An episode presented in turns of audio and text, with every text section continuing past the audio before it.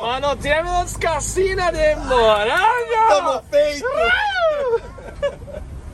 Eu nem sei o que, que eu falei. Eu nem sei o que, que saiu aqui. Cassino, eu acho que você falou. O que, que é isso?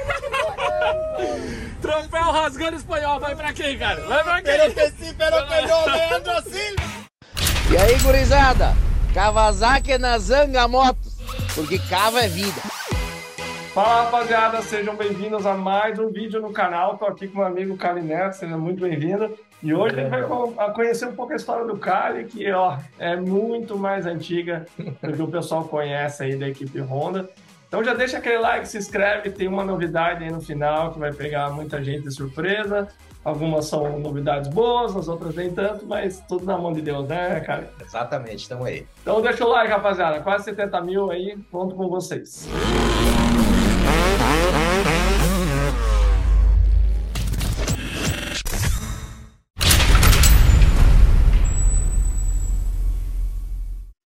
Kali, conta pra nós, bicho, um pouco aí da tua vida. Pessoal que não conhece, o Kali começou muito tempo atrás, né? Porque a gente era criança ainda. É. Então, conta aí, pessoal, cara. Bom, primeiramente eu queria só fazer um parêntese antes aqui. Que orgulho do Enzo no AMA. Cara, eu fiquei feliz, velho. Fiquei feliz. Foi massa, foi massa, foi Foi massa. emocionante. Meu, caramba, sem, não vou nem começar a falar aqui, que senão Não, já vai sair. Pronto, pronto. Mas é só isso que eu queria falar. Que orgulho. Mas vamos lá.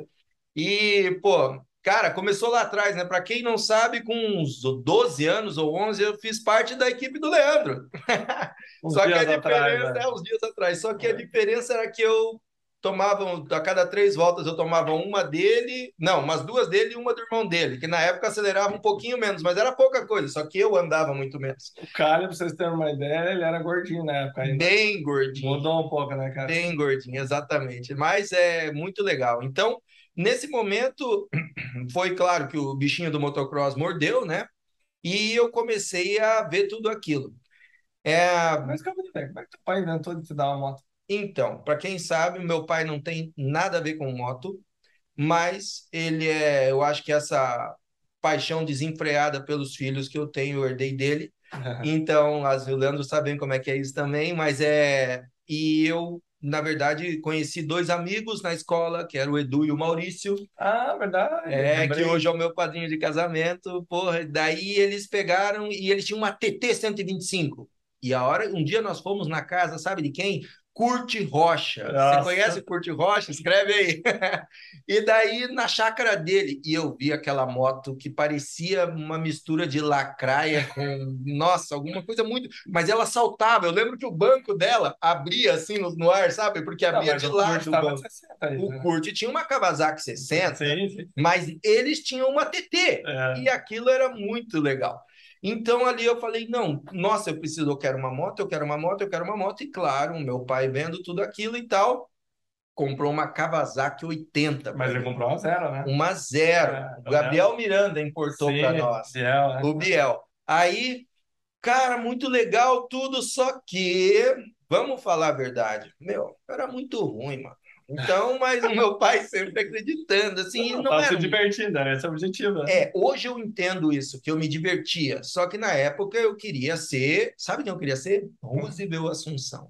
Cara, você é meio feio que nem ele, né, É. cara. Tá ali. Cabeção, assim, sei lá, mas enfim, vamos pular essa parte. Um abraço pro Russo. O daí, anão gigante. o anão gigante. Aí, cara, nisso, nisso eu queria, porque queria ser. O, e o Roosevelt andava de Suzuki no Supercross, no Skoll Supercross. Lembra das duas folhas da Dirt? Nossa, é, é, aquela mesmo. Nossa, era uma coisa muito legal. E eu acho que né, você era uma geração logo depois, Depois, é. do, do Roosevelt, O Russo tem uns 10 anos a mais que eu. exato, no mínimo.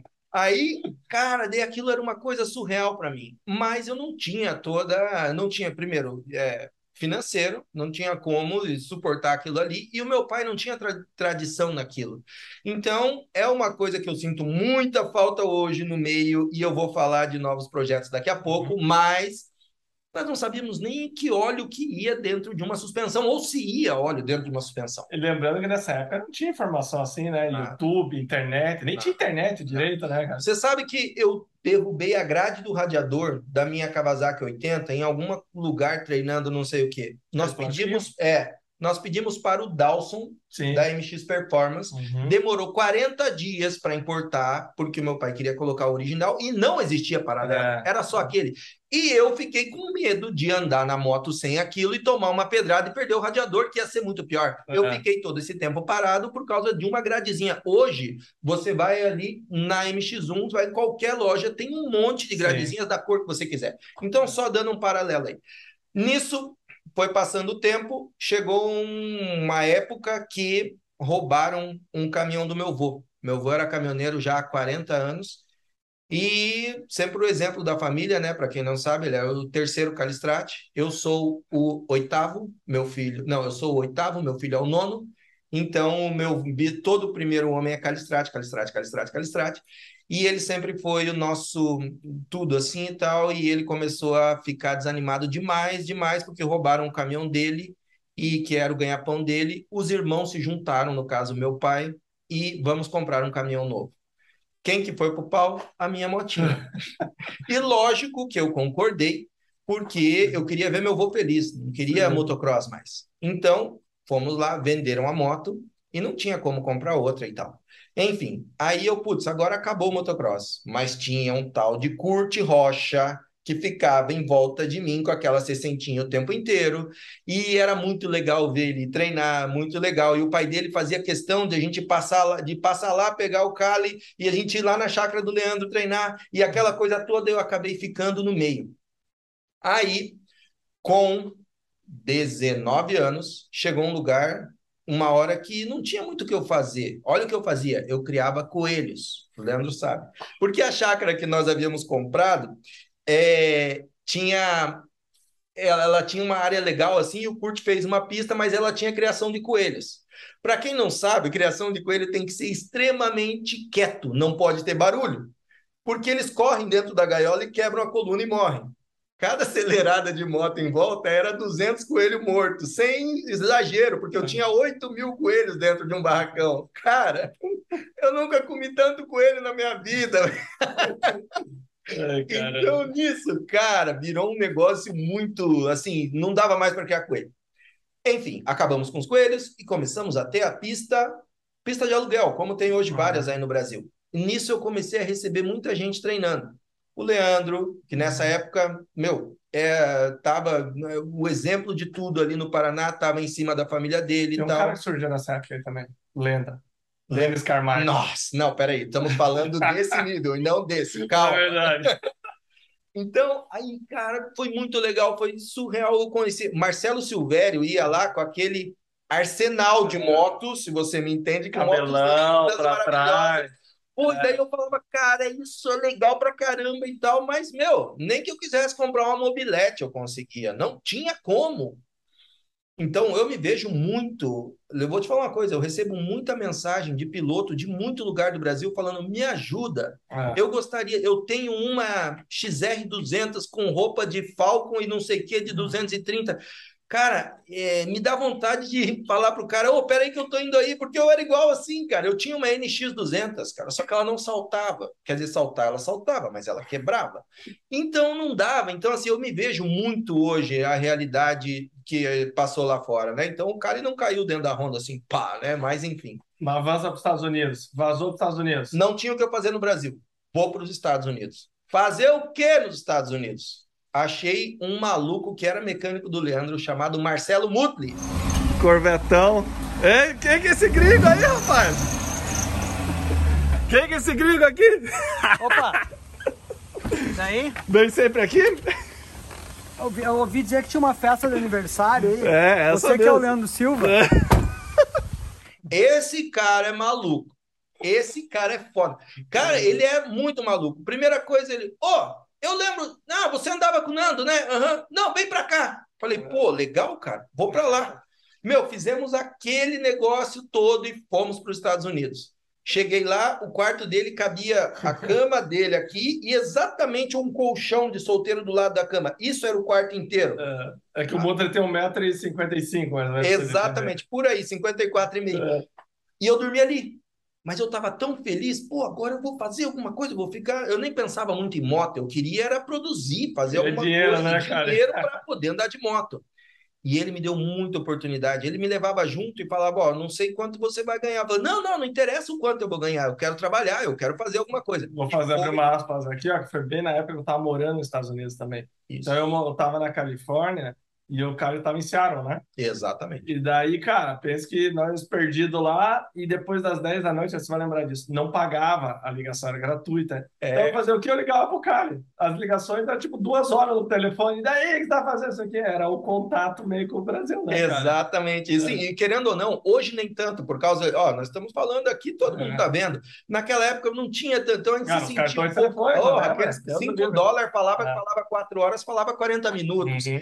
Então, é, a gente se sentia muito sozinho lá, tipo, puta, tem- ô, um amigo meu tá me ligando e ele não tá a 13 mil quilômetros de distância, ele tá a 400, opa, já é mais legal, ainda mais o Leandro, tudo e tal. E era muito distante as coisas, porque hoje você arranca o celular, como você disse, né? Você tá aqui, É. ó, estamos se falando em qualquer lugar do mundo. Isso aqui, ó, por exemplo, o Thiago Show Radical vai entrar daqui a pouco, ele tá lá em Belo Horizonte, cara, mas é o que o cara falou. Uma vez eu derrubei o celular numa viagem e tive que voltar 60 milhas para pegar, porque senão eu não ia ter como falar em casa. Olha isso. Então hoje é outra época, né? A galera que nasceu na época do smartphone não tá ligada, né, cara? É, exatamente. Isso, poxa, faz a gente crescer muito, né? Claro. Mas lá você não teve moto, então, cara? Então, daí, em dois, depois de dois anos trabalhando lá, eu consegui juntar dinheiro e tive uma Kawasaki 125.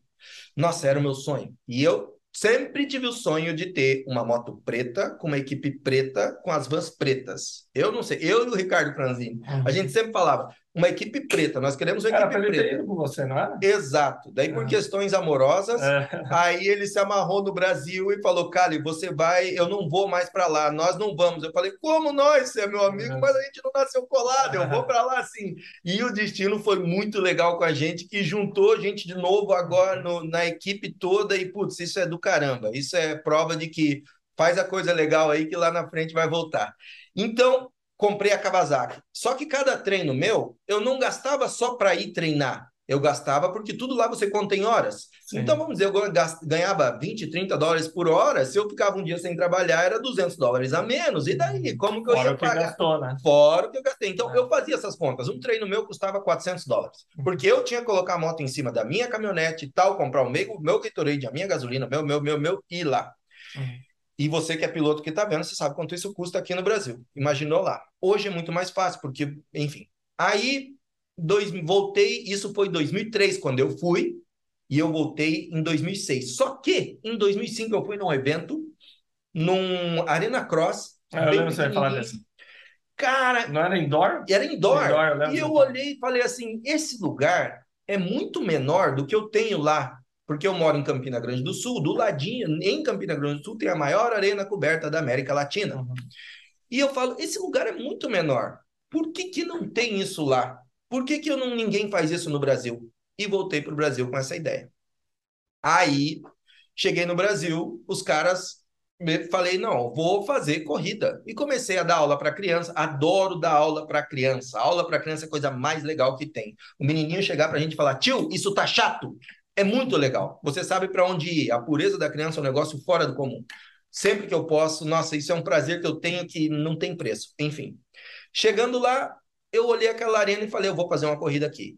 Um dos que falaram que eu era maluco e com razão foi o Leandro. Cara, você vai dar com moto no meio desse muro, não vai dar certo.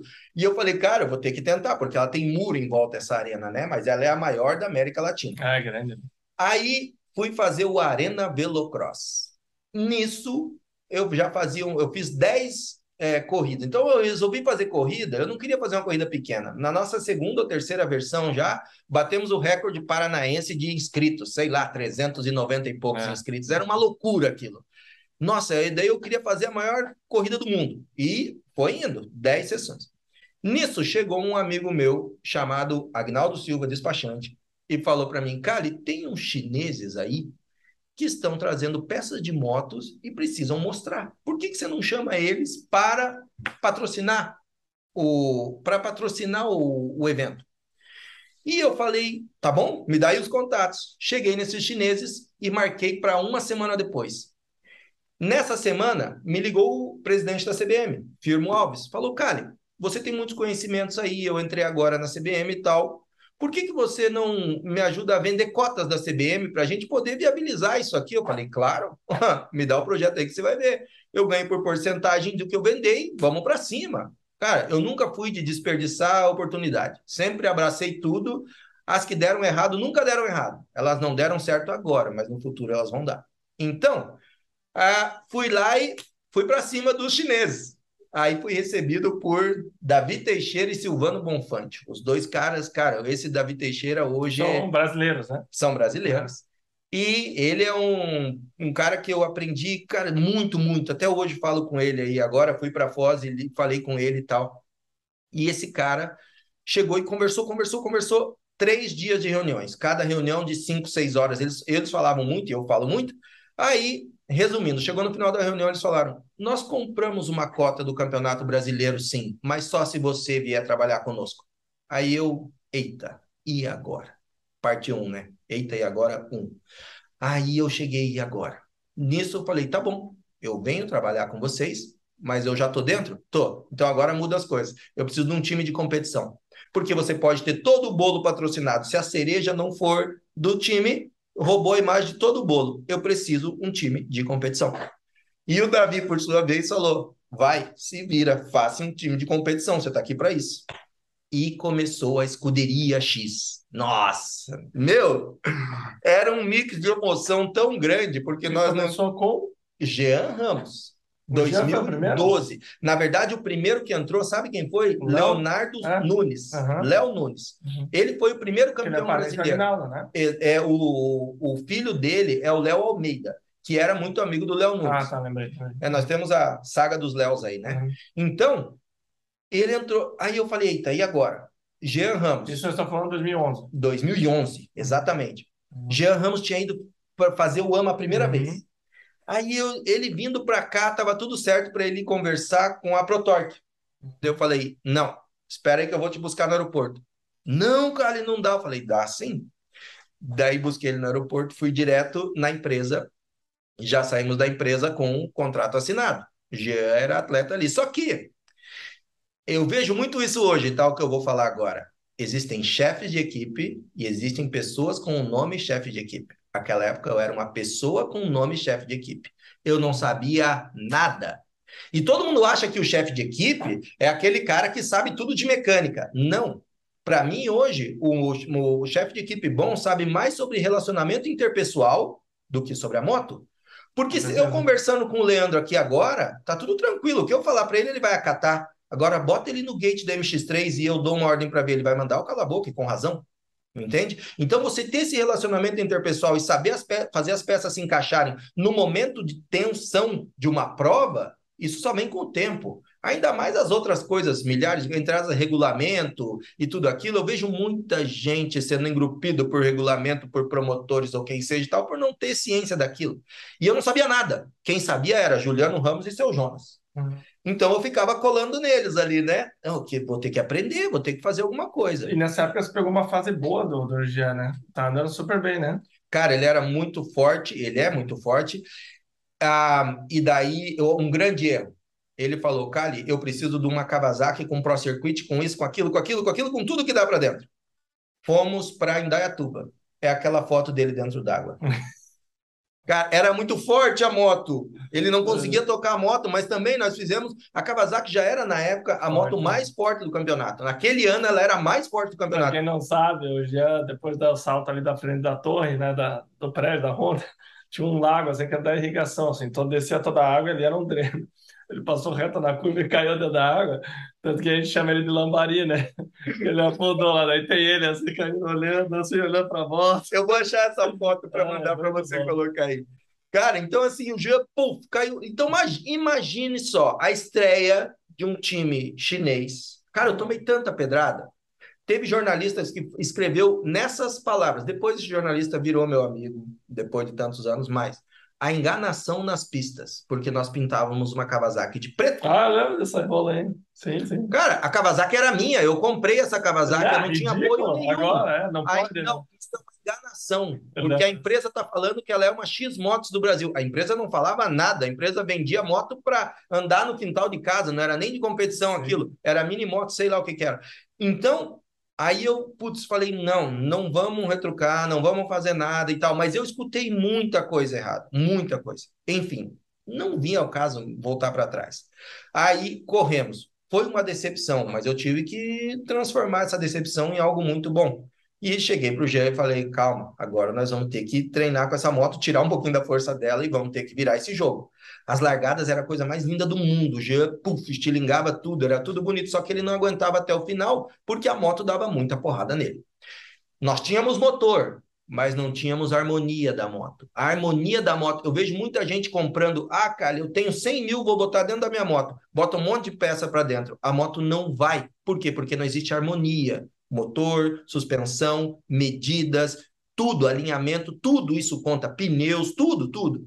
Então, não tinha isso. Enfim, foi passando, 2013 ainda andamos com o Jean, fizemos o projeto do Jean Ama, lembra? Uhum. Com o Xão e tal, uhum. aquilo tudo foi um projeto muito legal. Aí, depois teve, putz, eu sou horrível para datas, mas vamos lá, começou a era Davis Guimarães. Uhum. Aí o Davis entrou, o Davis treinava com o Leandro. Sim, sim. Só que o Davis entrou e eu falei, ó, você é bonzão mesmo? Aham. Então você é bom com uma Kawasaki, né? Eu tenho Segura aqui... essa aqui, amigão. Meu, a moto sem brincadeira. Eu subi em cima dela, o tanque dela dava umas duas vezes a minha cintura. Então, minha cintura assim, o tanque dela era assim, ó. Era muito grande. Na verdade, foi assim, eu vou contar. O dele estava me treinando nessa época, né? Ele morava lá no centramento. Daí estamos lá, nele, cara, tá pensando em andar de X-moto, tá? ah, beleza, show, vai voltar a correr, né, Deus? Você já viu a moto? Ele já, cara, você fala, ah, pareceu melhor do que eu pensava, porque o chassi dela era bonito. Era bonito. Era, bonito. era o chassi da Honda 2007. Perfeito. Exatamente. Mas assim, chinês. Chinês. Mas era bonito. É. Aí eu falei pro David, você andou na moto? Ele falou, ah, vou trazer aí, será que dia? Daí apareceu com a moto lá. Eu falei, deixa eu dar uma volta. Enfia a mão na moto, falei, porra, Davis, a moto tem força, cara. Ela era forte, o motor é muito bom. Sim. Aí vai, os freios, eu falei, ah, freio meia boca, mas aqui a gente troca tal, que daí já entrou nessa cabeça. Né? Tipo, moto nacional, vou pôr o quê do quê? Ele falou assim: não, eu tenho um amortecedor traseiro 250 e amarra. Beleza, tal. Eu falei, Davis, eu tenho alguma coisa, nem lembro o que era. Eu tenho alguma coisa aqui, escape, sei lá o que é. Vamos meter aqui. Ah, o carburador. O carburador é muito pequeno dessa moto. E o Davis era fodido, né, como é, mecânico. É. É, pra quem não sabe, o Davis faleceu, né? É, e vai, vai, então, resumindo, ele montou a jabiraca e foi andar. E, cara, ficou bom, né, Ficou. Cara? Aí, para acertar, aí nós tínhamos peças, mas não tínhamos harmonia entrou Lucianinho Racing. Luciano Mecânico é. falou: peraí, tem algumas coisas aqui. Foi lá e conseguiu essa harmonia para nós. O Luciano meu, era meu mecânico época. Exatamente. Então ele comprou nossa briga e foi. Cara, a hora que aquilo entrava na pista, meu, me dava muito medo. Ali que eu aprendi um pouco a ser chefe de equipe, porque era uma coisa. Primeiro, lidar com o Davis. Se você é. lidava com o Davis, você podia lidar com qualquer piloto. E eu falava para ele, cara, você não tem medo de troço quebrar? A gente começou a zoar ele, os piados. É, a gente tinha um treinamento na época e morava 13 piados lá. E a gente começou a encher o saco. E daí, cara, vai quebrar esse negócio. E o Davis era super sarrista, é, tal, é. tal. Daí um dia ele falou, cara, fala sério, para de falar essas coisas. Tá, tá, me dando medo, cara. Eu tô subindo na moto com medo. Eu falei, não, cara, brincadeira, você nunca falou nada. Ele, não, cara, tô ficando com medo. Mas no final do ano ainda acabou bem, né, cara? Foi. Não, não, teve uma corrida em Salvador, Lauro de Freitas, região metropolitana de Salvador tinha um decidão e a TM tinha trazido um italiano, muito legal esse cara. Mas era o italiano que era o bonzão da MX3 lá fora. Uhum. E o cara tinha uma moto que era um foguete, porque a TM, para quem não sabe, ela tem uma versão normal e uma versão racing, que já sai de dentro de fábrica com tudo do melhor. Você pode comprar, sabe? Que ela é muito próxima da TM do Mundial. E o cara tinha uma dessa. Eu falei, meu, caramba, o Luca lá, que era o cara no importador da TM Sim. na época, falei, meu Deus, cara, o que que o foguete desse? Falei, nós vamos tomar um cacete, que eu não Aí quero nem um ver. Né, o chumbo, indiscutível, chumbo, o chumbo. Cara, na hora que entrou na pista, tinha chovido a noite inteira, mas chovido com vontade. E o Davis gostava de terreno tudo bagunçado, canaleta, canaleta e tal. Ele entrou naquela pista com aquele negócio e já meteu um primeiro tempo. Eu falei, meu, calma, calma, calma, que é chinesa, porra. Aí, não, beleza. Aí ele foi lá e falou: deixa pra mim. Lembra como ele falava? Deixa pro pai. Deixa é. pro pai, Superman tá na pista. Eu é, falava, hum, meu Deus do céu, agora já era. Pois ele entrou na pista atrás do chumbo e o chumbo cozinhando esse e o italiano na frente. E foi, foi, foi. Daqui a pouco, do nada, um decidão despinguelando muito longo Ele veio lá de cima e eu sabia que a moto não tinha muito freio. E ele veio sem frear naquela descida cheia de salto e ele não tirava a mão. Eu falei, nossa, ele vai parar e vai passar reto. Ele me passa os dois nessa descida. E eu não sei como que ele conseguiu fazer a curva lá embaixo. Enfim, ganhamos a prova com uma moto chinesa. Eles fez história, vocês fizeram Não, história, né? cara, Primeira foi- vitória de uma moto chinesa no Brasil, cara. Aí, boa, foi muito, foi do caramba. Mas, antes disso, para quem não sabe, eu também fiz a primeira transmissão ao vivo de uma corrida no Brasil, que foi Foz do Iguaçu. É uma Ah, é? foto que eu mandei no teu WhatsApp aí, você Uhum, coloca ali pôr. depois. Junto com o Mal do BRMX, junto com o Elton Souza, que Ah, é, pô, o cara era locutor, caramba. Locutor, eu entrevistei o Balbi, o Hector Assunção, todo Sim. mundo que você imagina, o Campano, todo mundo. Eu não entendia mais que eu O entrevistava. cara eu fazia locução paranaense, né? Eu, do, do brasileiro, do brasileiro Não, do BRMX, no no Paranaense, né? exato. Lembrei, lembrei. Você sabe que o cara manda bem no microfone, né, galera? Ó, só uma. Uma vez fui numa corrida numa cidade aqui do lado chamada Arapoti. Ah, que você não lembrava o nome. Não, e daí eu Sabia? não tinha, não tinha mais, não tinha locutor e eu subi em cima do negócio, e Arapoti o nome da cidade. E eu no meio da corrida, o Rafael Faria correndo e tal, e parou a corrida, eu falei, olhei para aqui, bancada lotada, muito obrigado, pessoal de Astorga!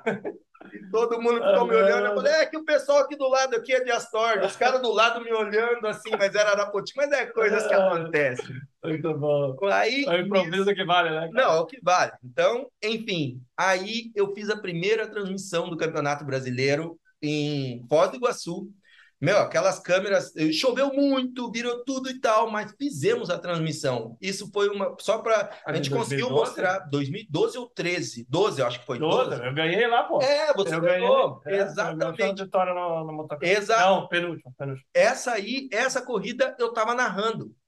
Eu. Então, poxa, daí eu peguei e falei, cara, dá para transmitir. Só que a internet, primeiro, em Foz do Iguaçu, existe o Paraguai do lado.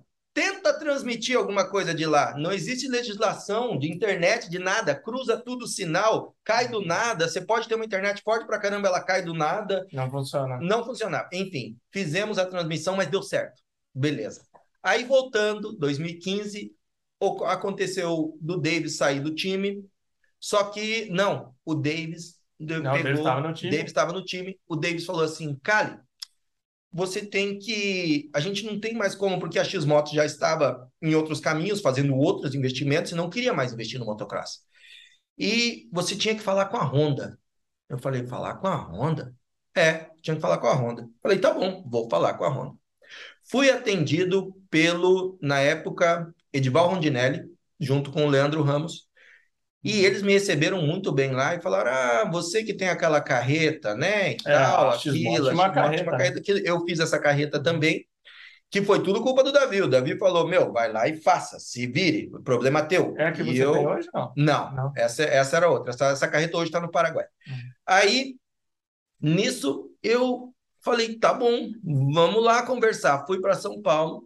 Cheguei em São Paulo, sentei com eles e eles falaram: o que que você precisa? Ah, preciso de motos para esse piloto, para esse, para esse, é assim, assim, assim e tal, e tal, e tal. Falei, tá bom, tudo bem, você tem as motos, tá aí. Nossa, eu não acreditei, aquilo era uma coisa surreal para mim.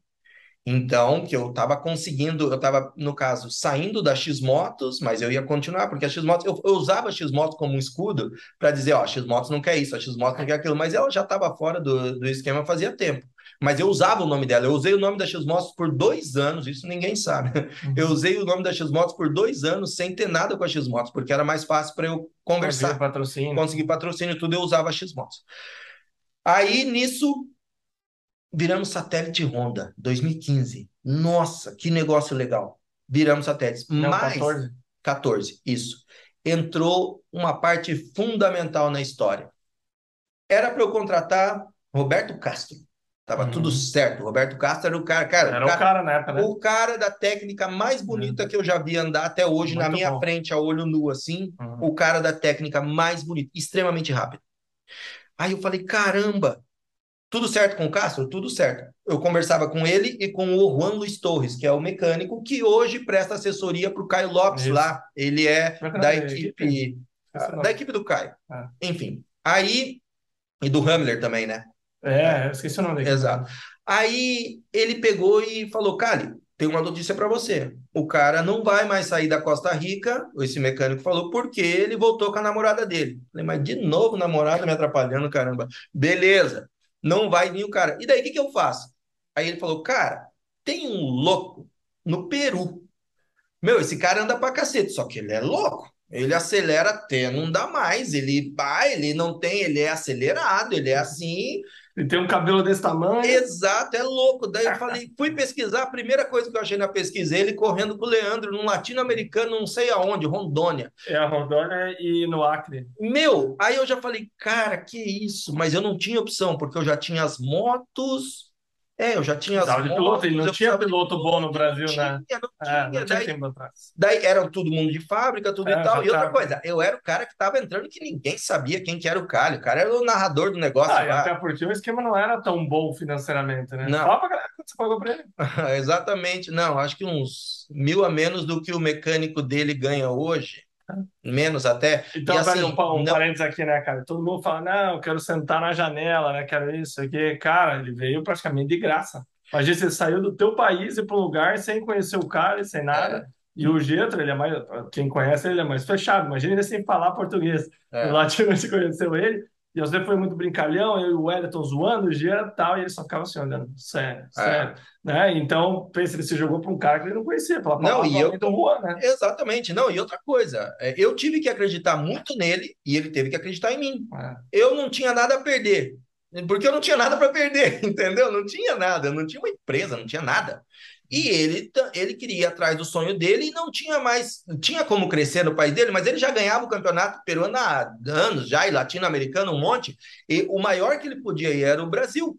Ele me Então- falou, quando ele viu a estrutura que a gente tinha na época lá da Honda, ele falou, esse é o lugar que eu quero estar. Exatamente. Então, assim, juntou e eu falei, caramba, e agora? Chegou lá, primeiro dia. Eu lembro uma passagem bem rápida que eu coloquei ele para dormir no quarto do meu filho. E o meu filho acordou antes, chegou no meu quarto e falou: Ô pai, tem um homem dormindo no meu quarto. Então, assim, a comunicação era. É claro, nós conversávamos em inglês e tal, aquilo tudo, mas, cara, é, foi um divisor assim, porque o piloto, sem sombra de dúvidas, que eu mais aprendi até hoje, e que, claro, sem falar que é meu amigo pessoal e tal, aquela coisa toda, Jetro. É, o sucesso de vocês surgiu junto. Sem Isso. E sem o outro não teria acontecido. Exatamente. Ele é o culpado de tudo, então, assim, Mas ele tem mais uma peça aí. Quando surgiu. Aí, nessa, nessa, nessa peça toda que veio do Jetro agora, aí o Davis dava aula para o Jetro, assim, eu treinava junto com o Jetro, só que o Davis tinha uma coisa, num dia era bom dia, Davis, bom dia, amigo, beleza? No outro dia era bom dia, Davis, só se for para você. Então, o assim, você Davis não- era muito difícil, né? Ele era bipolar. Exatamente. De bipolaridade. Exatamente. Então, só que é o seguinte: se ele olhasse para você na largada e falava, te encontro no pódio, ele ia matar o time inteiro que tivesse dentro da pista, mas que ele ia subir no pódio, ele ia. Era um negócio muito forte. É. Era um touro, cara. Então, não dava certo muito porque o Jetro acabava. É. E o Jetro também, ele, ele é, não é um piloto. Vou te falar uma coisa: nenhum piloto de elite que fica entre os cinco no brasileiro é fácil de lidar. Não existe piloto de elite. Por quê? A autoconfiança dele, a vontade de ganhar dele, não cabem no mesmo espaço de ser o bonzinho, legalzinho, tchananã. Ele Não é pode uma saber chave, né, cara? Não é uma chave. Você liga e desliga, não é? Você pode até, é, ele pode até ter uma separação e chegar na frente, dar risada, assinar papel, tirar foto, brincar, mas na hora do profissionalismo, muita gente chega para mim, ah, tal piloto é um idiota, passou por a gente indo para a pista de cabeça baixa, empurrando todo mundo. Eu falo, meu, você sabe o caminhão de areia que ele tá dentro da da cabeça dele ali, tá pesando muito. Não é o momento dele fazer isso. Se você pegar ele no momento melhor, ele, mas ali é o trabalho dele. Calma, vamos respeitar cada um, né? Então, voltando, não dava muito nisso aí. Nessa época, Isso É. estamos falando de 14 por 14, É. exatamente, 15, aí tinha um grande amigo nosso título, né? chamado, eh, 16 foi o primeiro título É. brasileiro, mas eu já tinha tido dois ou três títulos de MX3, com o Davis e Davis e O Maurício ganhou um paranaense por vocês, né? Maurício, pô, entendeu? Ele ganhou um paranaense, Um né? paranaense, paranaense também, aí teve Davis, Mas quando você puxou o Ricardo? É a terceira Daí a terceira peça. Nisso, perdemos um grande amigo nosso aqui em Curitiba. Eu acho que todo mundo que gosta de carro no Brasil sabe quem é esse cara. Fontana, Alberto Fontana, o rei dos arrancadão. Dragster. Esse cara dos drags. Esse cara, ele entrou no kart, ele foi campeão paranaense de kart. Ele entrou no Jeep, ele foi campeão do Transparaná. Tudo que ele pegava de motor, ele ganhava. Era um cara, era um alemão, meu, muito Louco. legal. Louco, louco, louco. E esse cara veio, foi voltando de um lugar onde a gente estava, numa festa e tal, entrou debaixo de um caminhão lá com uma- um acidente de estrada e tal, com uma GS 800. Enfim, nós estávamos no velório do Fontana, que era a nossa referência em motores. E fazia tempo já que eu não vi o Ricardo. Fazia uns cinco anos já. Ricardo, aquele O que ia para os Estados. Unidos. Aquele mesmo dos Estados Unidos. Falei, e aí, meu, como é que você tá? Ô, tô. Cara, eu tô fazendo Paranaense já há uns 5, 6 anos aí, mas eu não tenho como fazer o brasileiro, que é muito longe e tal. E tá, e eu falei, Ah, cara, é. eu não tenho dinheiro, mas eu tenho a carreta. A carreta leva a tua moto e eu não te cobro nada e você não me cobra nada. E você me ajuda com o time e eu te levo, vamos. Olha, ó, nosso amigo tá dentro do caixão aí, não pôde fazer o sonho dele, ou fez, mas vamos, vamos viver um pouco aí, vamos para cima. Ele falou: fechou, é isso, vamos lá. Resumindo, nós não sabíamos muito de motocross. Nós não. O Ricardo não sabia muito de técnica, mas nós tínhamos a vontade de aprender juntos. E é isso que levou. Então, todo erro que tinha, eu chegava para ele, ô meu, deu errado aquilo lá e tal. Ele, oh, não, não, não, peraí, ó, pesquisei, é diferente, é assim, assim, assim. Aí veio o pai do Jetro ensinar a gente a falar de motocross, que já tinha uma carga gigantesca de motocross. O cara era chefe de equipe da KTM no Peru e conhecia muito. E então, um cara muito legal, uma peça bem, muito importante nessa um história. toda. tempo, né? Morou um tempo, ano passado ele morou aqui, o Jorge Salazar. Então é um cara que respira motocross a vida inteira e sabia muito o que passar, principalmente de técnica. Tivemos o Ricardo, eu acho que ele ficou aqui uns dois, três meses e, de- e o- e ele falava para o Ricardo: não, não, não, não ensina desse jeito, faz assim, ou faz assim, como que é? Tinha coisa que nós não concordávamos com ele, mas nós escutávamos, para depois a gente conversar e falar se ia aplicar ou não. E claro, 90% nós usamos. Nisso o Ricardo virou o treinador do time. Aí foi indo e nós fomos ganhando títulos e tal. Em 2016 chegou. 2016 eu rezava para a moto não quebrar, porque as horas já haviam estourado há muito tempo atrás. E aí nós tínhamos a Honda 450 e chegamos no final do campeonato em é, a terra do Fábio, do PP. É, É, do Paraná, aqui, como é que é? Cornélio Procópio. É. cara, um terreno duro, duro, duro. Ah, mas nessa época o Jeito já tinha motorzão. Já tinha legal, motorzão, né? só que o- melhor. né? É, só que o nosso motorzão foi culpa do Juan. O Juan Luiz É, que conseguia um motorzão com navinho lá e tal. Só que ninguém sabe que esse motor não era de 2016, ele era de 2015. Ele já era um motor que tinha havido usa- usado um ano, tinha feito um refresh nele, ele estava em 16 de novo. Mas era forte, ó, né? O último ano foi em Muito 2014, certo? Eu lembro na largada, ele já tinha o Navin. É, como é que é o nome da corrida que eu caí lá? É, Pedra Bonita. Pedra Bonita. É. E eu comprei uma moto inteira Pro Circuit. Foi o único Pro Circuit que, falar a verdade, que eu não gostei.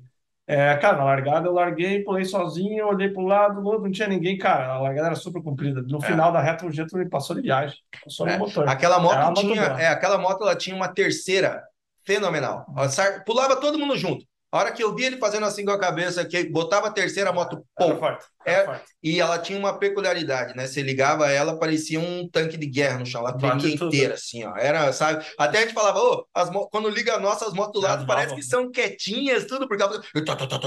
Era um negócio fenomenal. E essa moto nunca quebrou. E com muitas horas. Aí, beleza, fizemos isso, chegou na final do campeonato, ele e o Campano. Para quem não sabe, um parênteses. O Mas já cara era Honda ou era escuderia? era a escuderia. Escuderia, né? Escuderia. E esse já era o sexto ano da Honda sem título nacional. Sétimo. Sétimo ano da Honda sem título nacional na MX1 com a equipe oficial. Porque nessa época a Honda era o Wellington, né? Foi o ter... Essa época a Honda era o O Wellington. Wellington É. Valadares, para quem não sabe, Isso. IMS. IMS, exatamente. E antes ela tinha sido do Tervac e Isso. antes era o Yasuda. É, eu peguei o primeiro ano do Tervac. Isso. O Tervac acho que foi dois anos, alguma coisa assim. É. Aí, nisso, chegou na final, cara, primeiro, quem eu me espelhava e ninguém sabia? Campano. Cara, esse cara, eu nunca vou jogar um jogo de xadrez com ele, porque ele é um estrategista nato, ele é um cara que sabe observar muito, ele sabe como jogar muito, Não vou mentir, eu já caí na dele muito e é um cara que eu admiro muito como atleta. Disso aí eu não posso negar e assim, uh, não tive oportunidade de falar com ele na final, porque ele ia me dar um soco.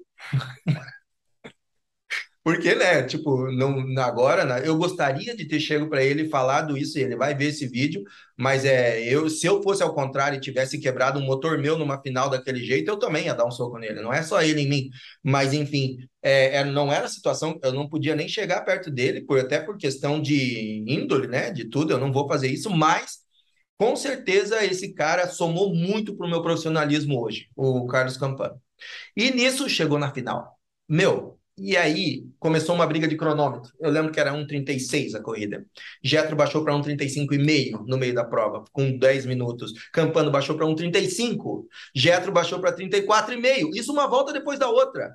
Campano 34, Getro 33,5, Campano 33. Eu falei, não vai acabar nunca. Isso que é a melhor, a melhor volta que tinha dado na prova, que sempre Hector, né, no, no classificatório, era 35,5. Eles já estavam dois segundos mais rápido do que o classificatório. Isso nunca acontece. Nunca ninguém anda na corrida mais rápido no classificatório. É. E foi, foi, eu falei, eles, eles já tinham passado do limite a tempo. As duas motos vinham chimando em final de reta do jeito que vinha e eles não tiravam a mão para nada. Era uma briga muito forte, muito. E ninguém, uma coisa que eu achei muito legal, ninguém via ameaçando ninguém até então. Todo mundo respeitava as frenagens. Numa curva que não tinha nada a ver, que não tinha nada, Campano entrou atrás do Getro e ele mesmo torceu a frente sozinho e caiu. E o Getro conseguiu sair. Ele levantou, mas já levantou 15, 20 segundos atrás do Getro. Cara, fomos campeões brasileiros. Meu, aquilo parecia algo. É. Desculpa a palavra, mas era o poste mijando no cachorro. Não podia. Como que uma equipe satélite ganha de uma equipe oficial? Não pode. Aí e não é de uma, é de todas que estavam ali na frente. Então, aquilo ali foi um divisor de águas, assim. Falei, meu Deus, e agora? O que, que eu faço? Eu consegui chegar onde eu queria, mas e agora? não, tem, não sei. Aí teve aquela puta comemoração e tal, e tal. Meu, era quatro horas da manhã, a gente estava fazendo largada dentro da pista. Nossa, só fiasco, só fiasco. Meu Deus do céu. Sabe a Bianca da Leve Viagens? Uhum, saiu capotando numa descida, assim, igual um tatu. Cara, foi muito legal. Aí, enfim, 17 chegou. E eu cheguei pro Getro e falei, Getro, seguinte, cara, mesmo com o título, mesmo com tudo, tá aqui as contas, eu não consigo. Eu devo valor para você ainda, que eu, eu tinha uma dívida com o Getro, porque as coisas, os, os, os, os, vencimentos não, não casavam, eu tinha que fazer investimentos. Então eu precisava de motorzão, precisava disso, daquilo, tinha, as contas nunca chegavam certo. Eu vou falar real aqui, posso? Claro. O cara já estava pegando dinheiro emprestado, vendendo moto para entregar no final do ano, para manter o time. Exatamente. Tirando dinheiro de casa, né, cara? Exatamente. Não, isso eu fiz várias vezes. Eu fiz várias vezes. Eu sempre tive uma preocupação. A minha esposa e meus filhos estão tá com um carro bom, andando, indo certinho, a vida deles certa. Eu não estava nem aí. Se vendesse carro, tudo não estava. A minha preocupação sempre foi eles. Então, mais exatamente, cara, vendia moto antes, fazia pá e tal, e recebia, e fazia aquele dinheiro emprestado e tudo e tal, e não fechava. Aí o Getro me chamou e falou: Ó, o negócio é o seguinte, você tem que parar de ficar falando que não quer ser um time oficial. Falei, como assim? Eu falei, ah, eu já vi você falando várias vezes que ah, é legal ganhar de time oficial, eu não quero ser oficial e tal. Tudo que você fala conspira para você. Então, se você, se você quer continuar, a única alternativa é ser um time oficial. Se não for assim, não dá. Ou cresce ou acaba, né? Exato. Aí eu falei, tá bom? Então, não sei. Eu não precisei fazer nada, na verdade. Numa etapa de morrinhos, veio o pessoal da Honda um dos caras que eu mais aprendi até hoje dentro da Honda, Fernando Moreto. Chegou para mim e falou: Ó, oh, assim, assim, nós estamos com uma ideia de mudar o time, a administração do time, assim e tal e tal. É, não havia um motivo claro, nada, e assim, é tudo interno da Honda, isso não, não é nada não é nada de briga com ninguém, nada. É claro, as histórias se fazem todas depois, mas não existia nada. Simplesmente como uma empresa que não quer mais comprar uma marca, ela compra outra marca. Você no mercado, você escolhe é assim. E nisso, você quer assumir o time? Falei, meu, amoleceu tudo. Aí começou os dois piores meses da minha vida. Por quê? Os meus, eu sempre prezei muito por quem trabalha comigo, né?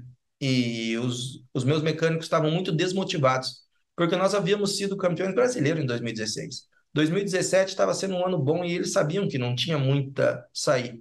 Só que eu tinha um. Sem perspectiva, né? Exatamente, sem perspectiva. Só que eu tinha um pré-contrato, sei lá, alguma coisa de. Não sei se é esse o nome, mas uma folha lá assinada de confidencialidade. E eu não podia contar nada para ninguém. E eu via os caras desanimados e eles confiam em mim, até como hoje, eles todos confiam em mim e falam, cara, e agora? O que nós vamos fazer? E eu falava, eu não podia falar nada, porque existia algo maior que eu não podia contar para ninguém. Os únicos que sabiam era a minha esposa e o Getro, só. Nem pro Ricardo contei.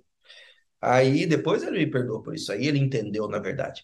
Mas não tinha para onde sair. Aí eu tive que esperar isso e tal e tal, e acontecer. Em 2018, eu entrei na Honda.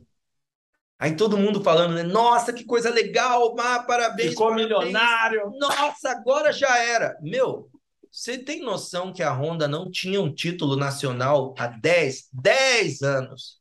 10 anos. Aí eu falei, meu Deus, e agora? Olha o tamanho do sabugo que eu tô pegando. E Aí tinha outras que tinham contratação de pilotos que não tinham nada a ver, e eu não queria aqueles pilotos no meu time. E não era igual hoje, que eu tenho MX1. Não, eu tinha MX1 e MX2. Então, assim, e, e claro, e eu não tinha um orçamento que não era o orçamento. Você nunca vai trabalhar com o orçamento que você quer, tá? Isso não existe, isso é ilusão. Pode ser qualquer empresa no mundo, ninguém vai falar, ah, você quer, toma, tá aqui. Não, não existe isso. Ninguém é bobo. Então, todo mundo vai espremer o máximo para tirar o máximo do resultado com o mínimo de dinheiro que você possa trabalhar. Isso é normal. Você não precisa confirmar. Até onde eu sei, tinha um valor antes, na hora que foi para você, caiu bastante. Exatamente, exatamente. E isso vai acontecer sempre. Não é só, e não é só de Honda, não é só de Yamaha, não, é todo mundo. Isso chama-se mundo corporativo. Aí, mas eu, meu, aí o coração falou mais alto, eu falei, cara, vou ter que Vamos encarar. usar a mesma meia o ano inteiro, não vou comprar nem meia, mas eu vou pro pau. Beleza, fomos. 2018. Quem Pá. era o time?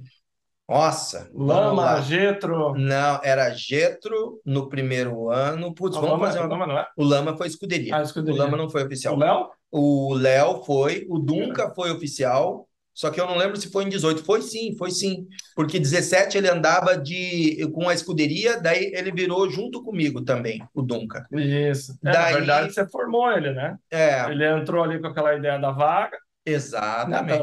Né? Quem ajudou muito ele, sabe quem foi? O Gui Quirilos, Isso. da equipe. sei como é que história. Já. Já, né? Porra, Né, na- é, assim, rapidinho para vocês, o, um amigo lá, o Baleia, pai do, do Eriquinho, que era meu aluno, falou: ah, tem um cara bom aqui em Santa Catarina, tal, Lucas Dummer. Eu falei: não, eu conheço, corremos no, no Catarinense junto. O cara não tem condições, a gente junta uma galera e ajuda ele. Cara, vamos, quanto você faz o curso para ele? Eu falei: velho, só paga a alimentação, só paga mais nada. Daí ele veio e na época tava o Gui Quirilos. E daí o Duncan é um cara muito gente boa, é um talento e tal. E aí juntou. Daí um dia alguém é, começou a emprestar a moto para ele correr na arena. Ele tinha uma C25, uma moto quebrada, algo assim. Isso. E daí começou a emprestar a moto, começou a ajudar, o Duncan foi ganhando visibilidade. Um dia ele me ligou, pô, né, meu, o que a gente podia fazer, cara, pra botar esse cara numa equipe e tal? Eu falei, precisa ganhar corrida, cara. Não tem outra, outra resposta. É. Mas existe uma oportunidade. Ó, tem o Cali da escuderia, que precisa de grana na equipe. Cara, oferece como é que faz pra entrar lá, banca uma vaga. Ah, dá pra fazer isso? Eu falei, lógico, precisa de dinheiro pra equipe, cara. Você tem Isso um pacote existe aqui. até hoje. É, você tem um pacote aqui. É. Esse pacote fazer sozinho custa 20 mil, mas o cara tem patrocínio disso, aquilo, aquilo. Para ele vai sair mais barato. Então fica melhor para você pagando e melhor para ele que tem um piloto e entra em dinheiro. Já que ele já tem os patrocinadores. Exato. Ah, dá pra fazer? Então beleza. Quanto que ele pediu? Daí, ah, ele pediu X. Eu falei, ah, eu acho que tá meio caro. Manda tanto que ele pega. Sim. E foi, fechou. É. E aí, no outro ano, foi diminuindo, foi melhorando as condições, foi tendo resultado, até que se tornou oficial. Exato. Mas o início foi assim, o cara-chave, sem dúvida, eu poderia apontar o Baleia, o Gui e o Kali. Até um parênteses aqui rapidinho, olha só como é bizarro o negócio da internet, né, Kali? Sim. Quando ele saiu da Honda, que ele falou que ia parar de andar de moto e tudo mais, aquele rolo todo, e aí começou a galera na internet falar, ele dá 252 tempo, que a gente já vai falar também disso aí. Pô, isso aí tem que dar pau nesses oficial, tá? Aqueles comentários da live do brasileiro é maravilhoso. É, é né? uma É, coisa é um pau, um elogio, outro Aham. pau, uma briga. Aham. Cara, mas o, o Dunca, dois meses antes, era o oficial, cara. Meu Deus, gente. Então, assim, a, a oportunidade do Dunca foi uma série de coisas, o trabalho dele, sem dúvida, performance, etc. Mas se juntaram e foram perfeitos. Ele nunca machucou nada e até chegar a parte dele se tornar oficial e ser campeão brasileiro. Exatamente. É, e ali foi uma sucessão de acertos e É, foi só um parênteses, né? Exatamente. na história da, da, da equipe, né? aí na equipe depois Leozinho, o Léo, o Getro, o Getro, Quem o? Dunca, eu não Dunca. lembro que... Ah, daí entrou o Hector. o Hector já estava? Não era O Hector, não, o Hector, não, o Cordobês nunca foi, o Cordobês foi escuderia, ele Ah. nunca foi Honda oficial. Equipe O Hector. Entrou. É, o o Hector Hector entrou na equipe. Aí, meu, Sim, primeiro ano, depois NF. E eu vou te falar, existiam dois pilotos no Brasil que eu tinha muita vontade de trabalhar. Não sei, e um eu nunca consegui trabalhar até hoje. Paulo Alberto, esse é um, e o Hector era o outro. É. Eu tinha alguma coisa com o Hector que, tipo, puta, esse cara é massa, ver ele andando e tal, e tal, e tal. E vou te falar, muitas pessoas me ligaram. Não, cara, ele não vai. Hector não, Hector Não gosta de treinar. Sei o que, isso, aquilo. Mas sabe É. aquele. é, eu não sei, existe alguma coisa que a gente tem com as pessoas que é ali, entende? Então, esse cara, com certeza, quando eu consegui contratar o Hector, falei, cara, ó, uma parte está feita, entendeu? Então, claro, o Paulo Alberto também vai estar muito tempo no motocross aí, quem sabe um dia eu tenho o prazer também de chefiar ele. Mas, enfim, é, aí entrou nisso. Cara, 2018, aí houve aquele, A final do BH? a final de BH. Ou foi 19 a final de BH? Ah, Não, sei. 18. 18. Não, Não, 18 Ah. foi o jeito só. 19 foi a final. É, exatamente. 18 nós conseguimos a, eu acho que foi a, a Elite, né? No caso. Ah, velho, não. Tá, mas eu vou, enfim, os anos estão todos Mais geral, na minha né? cabeça. É. É. Fomos campeões. Cara, daí e da dois também, né? Eu não lembro nisso agora, mas enfim, Foi um resumindo. ano bom, né? Mas um ano bom. Um ano bom, foi um ano bom e tal e tal. Aí teve a final de BH. Meu Deus do céu, com certeza a corrida mais nervosa que eu já tive na Como é que era? O. Campano estava em primeiro? O Campano tava liderando, tipo assim, é, sabe aquela Quem ganhasse ganhava, né? ganhava, quem ganhasse ganhava. É. Só que, meu, o problema é que ninguém via de fora, mas os Ah, foi o ano dois que furou o pneu do Hector. Lá no exatamente. começo. Só que o Hector era mais rápido. Só que furou o pneu lá atrás. É. Ele perdeu, ele perdeu muita pontuação no começo do Uhum. campeonato. O Lembrei. Hector era o atleta mais rápido. E só que o problema é que nós sabíamos que os atletas da Yamaha estavam muito rápidos. Eles Paulo estavam bem Campano, né? e estavam É. muito bem. E os nossos atletas estavam muito bem. Nós sabíamos que ia ser uma pedreira forte. Chegamos na corrida, pista flat. Não tinha uma descidinha, Do não tinha uma né? Do aeroporto. Ah. Assim, ó. Falei, meu Deus do céu. Para quem não sabe, pista flat, a probabilidade de dar uns Beyblade é maior, né? Falei, cara, e agora? Daí o Hector foi lá, fez o primeiro tempo, como sempre, e entrou a corrida e larga e tal, e pauleira, e o pau começa a comer, e o, Jet, o Hector atrás do Jetro começa a. O Jetro conseguiu ganhar, e o Jetro e o Hector segurando todo mundo atrás. Mas, meu, eu tô resumindo uma prova extremamente Campano nervosa. passou, né? O Campano passou, eu lembro. Nossa, o de volta. foi uma prova assim, pauleira mesmo. Tinha uma parte da pista que dividia. Nossa, tinha tudo para ser um negócio para dar algo muito errado. E tem um vídeo da Honda que ficou muito emocionante. Foi, com os Abdala Brothers. Foi É, não, esse vídeo vale a pena você ver. Se você colocar a Honda final 2019 aí É. com os Abdala, meu, foi, eu top. acho que foi esse vídeo aí. Eu Ge- chorei a primeira vez que eu vi ele. E muita gente que eu mandei fala, falou, Cali, que eu mandei para algumas pessoas antes de, de, de sair na Honda, e eles falaram, eu chorei aqui com o vídeo e tal. Assim. Não, foi emocionante. O Getro chorando, a É. galera, tudo. Foi né? massa, foi Antes da massa. prova, né? Eu queria fazer na conversa 2016, eu fiz. E 2017 não, não consegui fazer, 2018 também não tínhamos chance, mas agora temos tudo nas nossas mãos. E eu tenho certeza de que, como falei, 2016, eles podem nos matar lá, mas não vão ganhar de nós. E nada, é, para agradecer e falar que, que eu, tudo que eu vou fazer na pista é por vocês, é com vocês e isso aí, se eles querem ganhar, nós queremos muito mais. E nós somos muito mais unidos. Nós vamos lá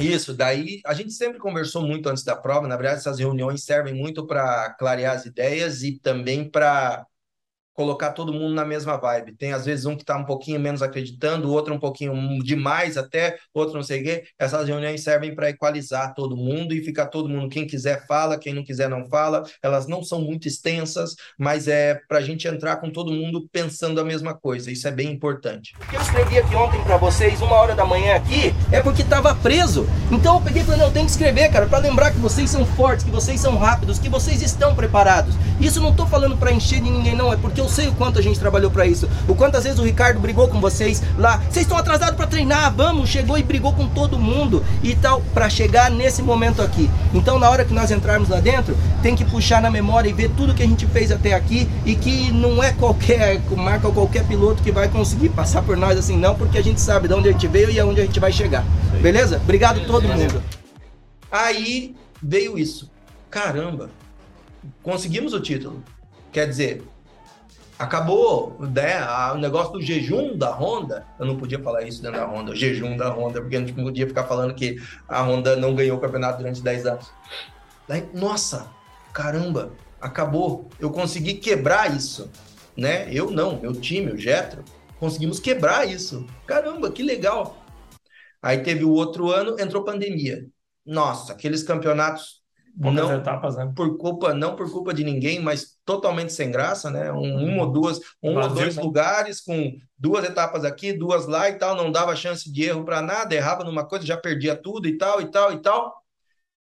Nesse meio entrou outro louco, né? Anthony Rodrigues. Cara, quem que era aquele louco vindo de roupa branca fazendo cancan e não sei o quê, e todo mundo falando do, do venezuelano maluco e tal, e Toninho pra lá, Toninho pra cá. Putz, era uma coisa muito legal. Muito legal. Ele ganhou? Ganhou? Ganhou no Beto Carreiro? Ele ganhou no Beto Carreiro. Não, ele ganhou no Beto Carreiro. Né? Ele ganhou. Eu assisti, eu tava lá. É, e daí, putz, foi muito Eu escutei massa. o podcast dele essa semana com o Steve Matthews lá nos Estados Unidos e ele contou bem dessa transição e tal, né? Então é muito bacana você ver hoje, né? O cara usou dois, três anos de preparação aqui. Três anos? Três anos. Três anos de preparação aqui e hoje o cara tá na melhor equipe satélite Honda. E outra coisa, uma coisa, particularidade do Anthony, ele nunca escondeu de mim essa vontade. Ele falou, cara, É. eu estou aqui para voltar para o cenário mundial de novo. Então, eu tenho, claro, ele tem um valor, tem isso, tem aquilo, eu vou fazer, mas não conte comigo todo ano, porque assim que eu estiver bem e as pessoas lá fora entenderem isso, eu vou voltar para o cenário mundial. E eu falei, cara, não é contar com você, eu vou te ajudar a fazer isso. Então, tudo que a gente faz de plano, isso é uma coisa muito importante, que ninguém faz. Você pode falar assim, ninguém, ninguém planeja a carreira. É isso que eu bato na tecla. Piloto, não interessa o seu nível, não interessa o que você faça, planeje a sua carreira. Então, quando eu planejei a carreira do Anthony, junto com ele, conversando assim e tal, eu falei, cara, não, não, não, não vamos muito a fundo.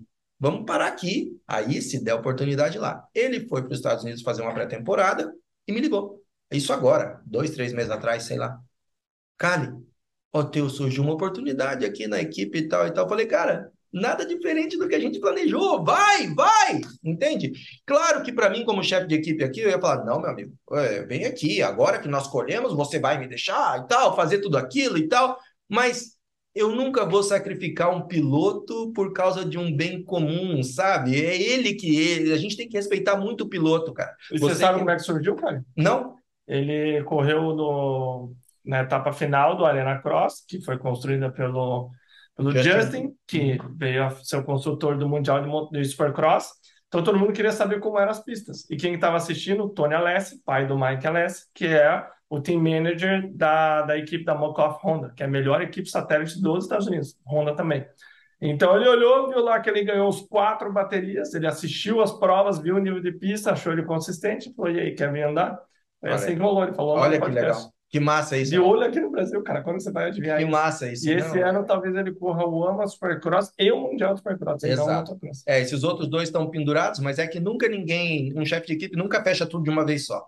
Ele fecha um pedaço, aí faz isso, depois o outro e depois o outro. Mas, cara, Tá num teste, né? Isso é E, legal. Inclusive foi bem, ele fez para a primeira etapa, décimo Quarto. quarta, né? Décimo quarto. Cara, então assim, isso é uma satisfação pessoal muito grande, muito grande, porque nós fizemos o objetivo. Assim como aconteceu com o Getro, fizemos o objetivo, né? Então, todos os títulos que teve e tal, é, mas o Getro, a história é bem mais extensa, porque ela se renova sempre e tal, mas é, nós, eu acho que as realizações que eu tive durante a minha carreira, assim, elas vão sempre se renovando, mas se você perguntar, cara, isso é realizado no motocross? Porra, você acha que eu já era uns três anos atrás, sei lá, entendeu? Porque sempre que eu almejei assim e tal, e foi, foi acontecendo muito legal, e com pessoas muito boas na minha frente. Isso que foi uma coisa que eu gosto muito. Pula para o último ano agora. Aí pulamos para o último ano agora. Cara, campeonato muito difícil. No começo do ano eu tinha três pilotos e um mais rápido. E fazia dois anos que a Honda não ganhava. Faziam dois anos. Dois anos. Os dois anos da pandemia. É. Um ano quem foi campeão foi o Paulo Alberto e no Uhum. outro o Fabinho. É, o, o Hector se machucou duas semanas antes, daí o Getro caiu lá na em Penha, machucou o pé, Exato.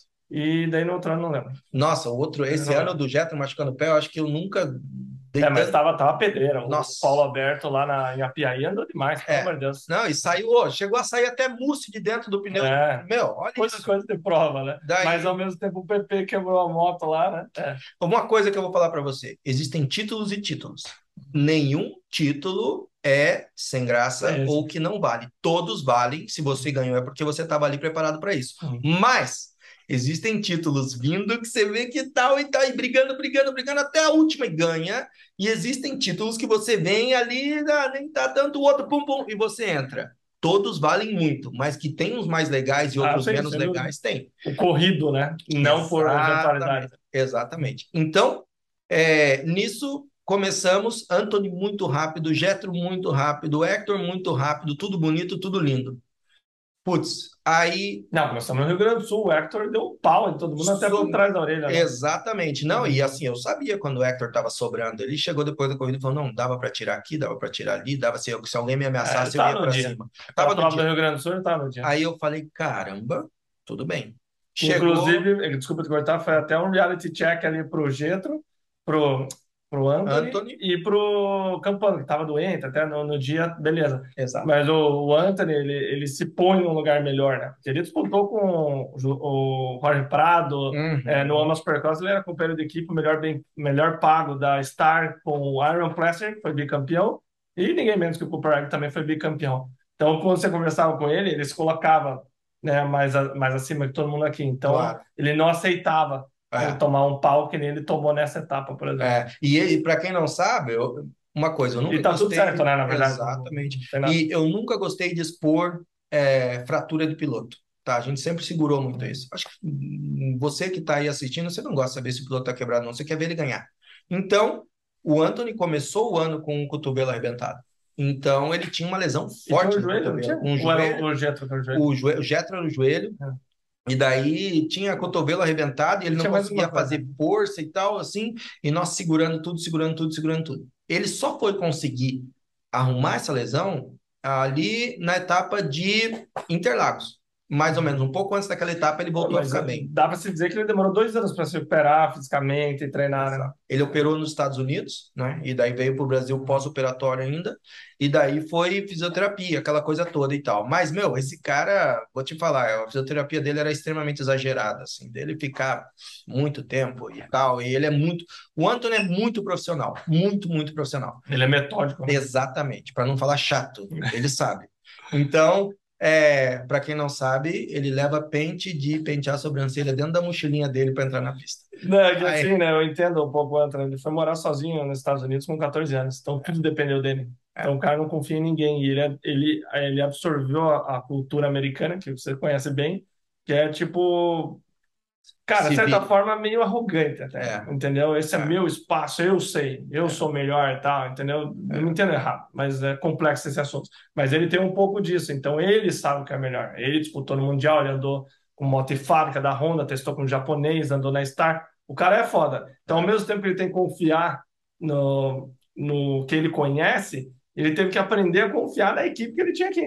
E- Entendeu? Ó, você tá viajando, cara. Não precisa trocar 10 vezes a suspensão na prova, como eu acompanhei Interlagos. Exato. Entendeu? Então é um- foi um processo, né? E eu, na verdade, eu tive que aprender a lidar com o Anthony, porque numa é corrida, né? cara, ele queria mudar umas coisas, fazer isso, fazer aquilo, e não sei o que, não sei o que.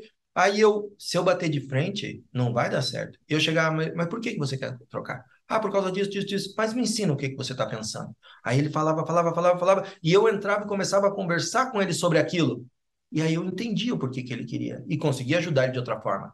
Se eu Mas não bater de frente. né? Exato. Se eu batesse de frente, não, você vai andar com isso. Você acha que ia dar resultado? Não. não e ele ia chegar no final, viu? Não deu resultado porque você não deixou eu trocar. Então, isso é uma coisa que é muito difícil de acontecer hoje, né? E é muito comum, mesmo lá fora. A gente vê o Roxen reclamando que não conseguia fazer o que ele queria na equipe. Você vê o Tomac saindo da Kawasaki indo para Star porque não conseguia fazer o que ele queria. É. Tem o pessoal da Yamaha, só pra vocês lembrarem, antes dela se tornar Star Racing, o Barcia, o Plessinger, o Plessinger odiavam a moto, o Cooper odiava. Mudou a gestão, deixa o piloto falar o que ele quiser. Ah, vamos tentar isso aqui. Ah, é pior? Mas tenta. Ah, beleza, então não é melhor, elimina. Então o Exato. cara tirou isso da cabeça dele. É, E isso vocês fizeram muito bem. É isso, uma coisa que eu e o Ricardo sempre fizemos. Ah, o piloto quer fazer isso, aquilo, deixa ele fazer. Só que pega o cronômetro. Vamos pegar, vamos ver, vamos fazer, vamos fazer no treino livre. Aí chega, a gente nunca precisa falar, ô, isso não deu certo. A hora que chega o piloto, ele já fala, não, não, não, não deu certo, muda de novo. É Mas vamos normal. para a final, cara, senão vai Vamos ficar lá. muito extenso Vamos aqui. lá, muito extenso. Como é que a Aí, gente chegou na final, meu amigo? Pau pegando. pau pegando, coisa braba e tal. Só que não vou te mentir. Sabe aquele puta, aquele negócio que já tá correndo pro abatedor meio de cabeça baixa assim e tal. Você vai Era contar aquela- os detalhes ou não vai abrir os É, detalhes? não, cara, eu já tava assim, tipo, puta merda.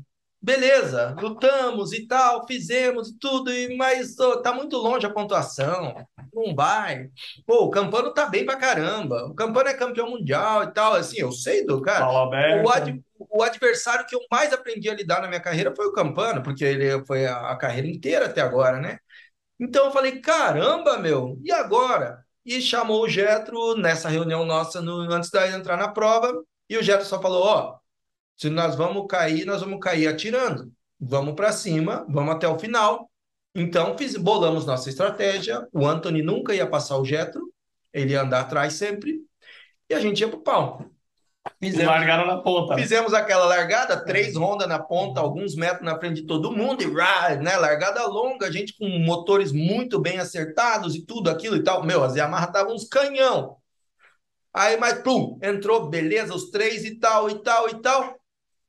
Quatro minutos de prova, e eu no rádio, conversando com o Ricardo. Para quem não sabe, aquele rádio meu fica só eu e o Ricardo, tá? Não é um monte de gente, Que não. lugar que o Campano podia fazer? Ele podia fazer sétimo. É. Ele podia fazer Eu sétimo. lembrei de sétimo, mas não quis falar. Isso É, era ele- fácil. pra ele. Era fácil. Não, tava na mão dele. Mão nas costas, ele tava em quarto. É, e ele não. É, e ele não. Meu, o cara é um puto estrategista. Ele não ia brigar com ninguém, ele não ia fazer nada, ele ia fazer a prova dele, pau, entendeu? Aí, cara, daqui a pouco, quatro minutos, eu. E passava um, passava outro, passava outro, passava outro. Um, outro, outro, outro. Não lembro se era quatro ou seis minutos, não, alguma não, coisa. deu mais, era mais de 10 minutos já. Então, Tanto aí. eu tava assistindo a prova e fui filmar outras coisas. Falei, já definiu. Aham. E daí, é, daí assim, daqui a pouco eu, daqui a pouco eu passou um, passou outro, não passou o Campano. Só que eu tava num ponto da pista que eu não via o Ricardo e a gente não via nada. Eu não conseguia ver um e outro. E eu ficava, Ricardo, cadê o Campano? E ele, não sei, não tô vendo. Mas Nós dois na não segunda conseguíamos bateria, né? Na segunda Na bateria. primeira bateria, o que aconteceu mesmo? Na primeira bateria. Não velho. Mas é, tá ficando. Aí, não, mas na a pontuação ainda estava É. muito longe. Mas ia. era a segunda bateria que tava Era definindo. a segunda né? bateria que estava definindo. É, isso. Aí eu falei, e agora? Daí eu, cadê o Campano? E o Ricardo? Não sei, não tô vendo. Como que você não tá vendo? Você tá embaixo, você não tá vendo, Ricardo? Eu não tô vendo. Começamos a gritar com o outro. Isso nunca aconteceu, mas assim, o, o- começamos a gritar de nervoso, porque nós não estávamos vendo o Campano mais passando. E o Getro ia, ia, ia, ia, daqui a pouco, não. Sabe quem estava com o rádio nesse dia também? O Fernando Moreto. Hum, tá. Tava lá e falou: Tô vendo aqui, o Campano tá sem capacete saindo da pista. Falei, o quê? A hora que eu falei assim, eu falei, meu Deus do céu, amoleceu tudo. Corrida, né, gente?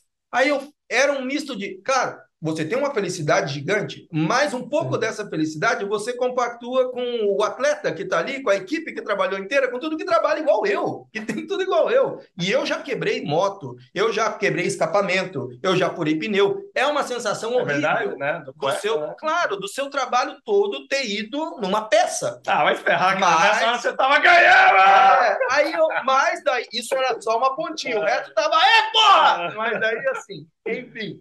Cara, mas eu te falar, eu tava vindo, né? Ele foi nas costelas da chegada. Uhum. Eu vim descendo, eu falei, já ganhou, filmar meus videozinhos lá, filmando. Cara, eu só escutei o Valário, parou o campo. Na hora que eu olhei pra trás, eu falei, não acredito, velho. E eu, foi bem na hora, eu saí correndo, eu fui o primeiro a chegar. Só que ao mesmo tempo, pô, eu respeitei o Campana, eu já, já tive essa situação, eu nem cheguei Sim. perto. Eu só olhei pra ele e falei, quebrou? Ele só fez assim com a cabeça. Eu falei, não acredito, cara. Daí eu fiquei com, palavra real, fiquei com vergonha de chegar e meter o celular lá filmar. Claro, claro. Na hora que chegou o Dino, treinador dele, Uhum. físico, aí eu perguntei pra ele, daí, cara, quebrou é, o quê? Daí ele falou, olha ali, ó, no bloco, tava a pontinha da biela pra fora. É. E daí eu filmei e tal, né? É. Mas, cara, ele tava... Não, Eu só bati nas costas dele e falei, velho, isso é corrida. Não, e dele, o cara mais certo para entender isso ali dentro daquele meio todo era ele, né? Porque ele é o mais experiente de todos. Nossa Senhora da Biela não foi legal com ele aquele dia. Não, e a Yamaha tinha programado uma puta na festa, Ah. helicóptero, cacete, era a despedida dele do Brasil, pra não sabe, né? Exatamente, junto com o título, era um negócio fora do comum, entendeu? E ele fez a parte dele, infelizmente quebrou. A Não tem, é não assim. tem, não tem, não, não existe. Se até- Fórmula 1 quebra, né, cara? Imagina nós, Milhões, né? Exatamente. Então, assim, agora você entendeu o meu feeling do negócio.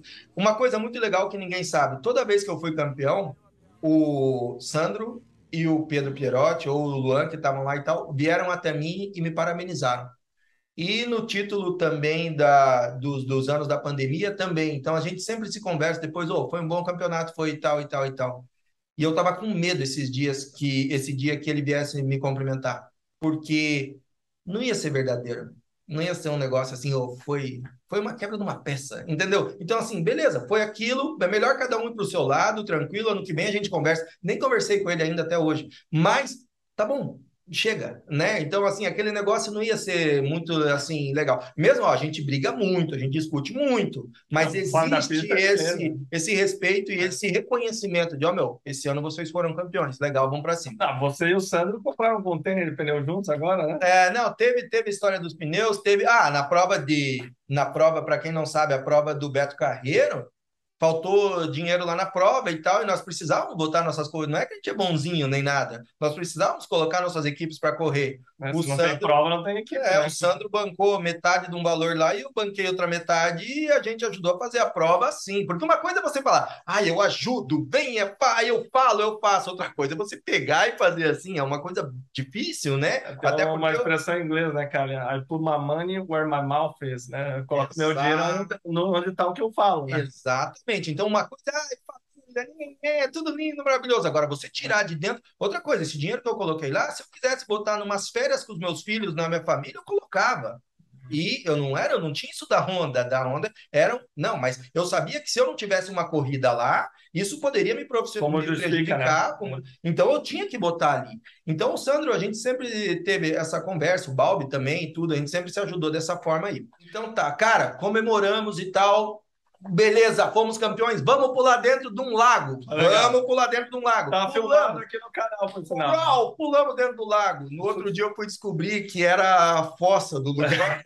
Cara, eu que fiquei pra jogar Maiara. Eu vou morrer! Eu vou morrer! cara, eu pedia muito depois, ficou assim tudo. Nossa, era horrível, mas enfim.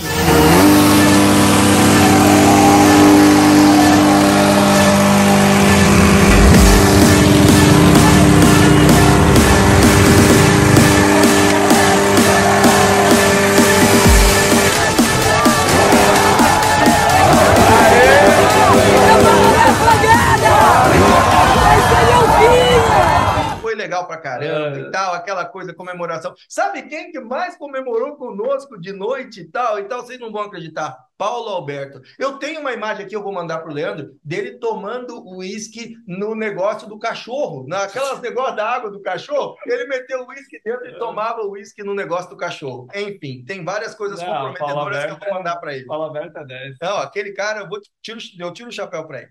Aí, nisso, entrou o período de negociações. Aí vem agora até onde eu entrei, entro aqui. Então o Cali pensa assim, ó, campeão, ganhou tudo, né? Ganhamos tudo. O Frank foi campeão na 2, né? Porque daí dividimos o time e tal. Coloquei o Frank como chefe de equipe da O MX2. Fred MX2, Getro MX1 e a Elite. Ah, Não não, tem não tem. né? Não tem Aí, mas assim, ó, viramos da seguinte forma: o Cali entrou há cinco anos atrás, 10 anos, a Honda sem título. Cali cinco anos de Honda, o Cali tem 10 títulos. É mais ou menos isso. Até hoje, eu tenho, o meu time tem 10 Esse track títulos record, né? é, é, 10 títulos dentro do, da, da Honda oficial entre motocross e arena cross, né? Títulos nacionais, então, estamos dizendo.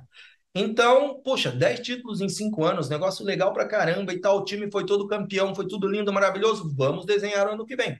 Desenhamos o ano que vem, cara, uma pessoa que eu sou muito agradecido por ter trabalhado com ele. Ma- Mais uma, né? Porque uma é o Fernando Moreto, que eu já falei com ele, Wilson Yasuda. Cara, esse cara tem uma calma Patrão, e um jeito de falar. Quando eu trouxe ele para o time e tal, conseguimos fazer isso, eu não sabia que ia ser tão legal. Então, é, ele me ajudou a fazer toda a parte orçamentária, tudo o que que nós íamos fazer, onde nós iríamos investir, o que não era, como é que era e tal, tudo muito claro, tudo aberto em cima da mesa, eu mandando para ele, ele, cara, aqui tá pouco, aqui tá ali, aqui faz assim, aqui faz assim. E numa conversa com a Honda agora em dezembro, nós não conseguimos nos acertar. Então, volto a dizer a analogia do produto. O meu time aprendeu a oferecer um produto A para a Honda. Melhores mecânicos, melhor equipamento, melhor atendimento aos pilotos. Para quem não sabe, nossos pilotos não, não pagam gasolina, não pagam água, não nada, deixa né? eu falar essa parte. Então, assim, ó, na minha época, né, da, da- das gestões anteriores, né, como que funcionava? Eu peguei uma fase da Honda, onde está aqui tua moto, teu dinheiro, aparece lá na prova, para todo mundo junto, então não era uma equipe. Então, de repente, começou a fazer a parte de estrutura, ficar mais bonito, os biombos, camiseta, uniforme, né? A gestão do Yasuda levou lá em cima o nível do que era a equipe, né? E depois foi mudando isso. Mas continuou o formato de cada um tem o seu, sua estrutura, sua moto, tá aqui suas peças, seus pneus, teu dinheiro, junta de novo, volta, tudo padronizado, mas eram estruturas individuais. Cada um morava numa cidade. O Cali fez bem diferente, talvez por uma necessidade, talvez como foi evoluindo, mas no final, uma coisa que é totalmente mérito teu, que eu já disse para várias pessoas isso, você montou realmente uma família, cara. E confesso que depois, você sabe, é, dessa prova, eu, eu fiquei emocionado de ver a final, como foi, é, tá ali perto com o Getro, o pessoal, Deu até vontade amigos. dele voltar no É MX. isso que eu ia falar. Eu falei pra ele, cara, tô pensando em voltar a andar, cara. Você acha que viraria alguma coisa? Daí eu falei, mas nem falei com a minha mulher ainda, né, tal. Daí ele falou, acho melhor você ver com a tua mulher, tal, mas monta uma proposta e vamos ver o que acontece. De tão legal que foi aquilo. Aquilo me deu saudade de voltar. A final, por sinal, estava sensacional.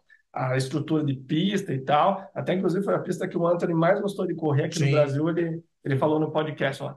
Então, assim, isso mexeu. E o cara montou uma estrutura onde o piloto entra com a malinha, nem equipamento precisa levar, que vai ganhar, tem o local de morar, tem alimentação, tem mecânico, tem personal treino, não paga nada. Então, pensa assim, ó, eu ganhei muito dinheiro com o esporte, eu, o Everton, todo mundo, a gente ganhou muito dinheiro, porém eu gastei muito. Então, eu tinha meu motorhome, eu tinha minha van, pagava meu personal, pagava tudo, meu mecânico, tudo, tudo, tudo, inclusive preparações da moto. E o cara dá tudo pago. Então, se eu ganhava o dobro do que, não estou dizendo que é isso, mas se eu ganhasse o dobro do que os pilotos ganham hoje, cara, eu gastava 90%. É. Enquanto os pilotos hoje, na gestão do Cali, botava 100% no bolso. Isso a gente, em conversas internas tal, sempre falei, cara, é muito bom. Ah, você fala, ah, eu quero ganhar mais. Velho, você ganha limpo, entendeu? Então é dinheiro no bolso, bônus de campeonato e etc.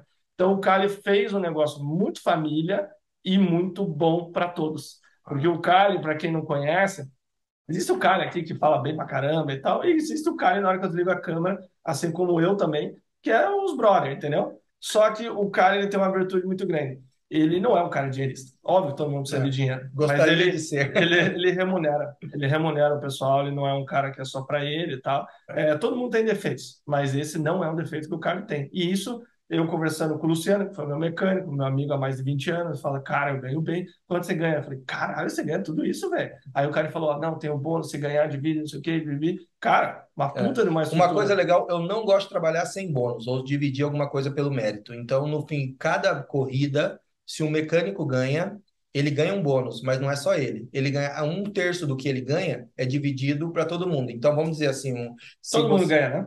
300 reais para o cara aqui, um, um, um terço dessa parte é 100 para cada um que está ali também. Os outros mecânicos não ganharam nada. E no fim do ano é tudo isso vezes 10. Então, um mecânico meu, no fim do ano, ganha vezes 10 o que ele ganharia numa corrida. É o que eu quis dizer que o Caio montou uma estrutura muito boa para todos, tá? Talvez ele não ganhasse tanto, mas ficou muito bom para todo mundo. Então era uma, uma equipe legal, tanto a ponto de, como eu disse, de me inspirar até a pensar em voltar a correr. É. Mas continua daí que E eu vou aí? abrir pro Billy ali que ele quer beber. Então tá, vai lá, Billy. Então, ah, nisso, ah, houve uma conversa com a Honda e eu queria oferecer um nível A, né? E eles, que, claro, a Honda sempre quer o nível A e uma empresa líder de tudo como ela é, nunca vai aceitar nada B.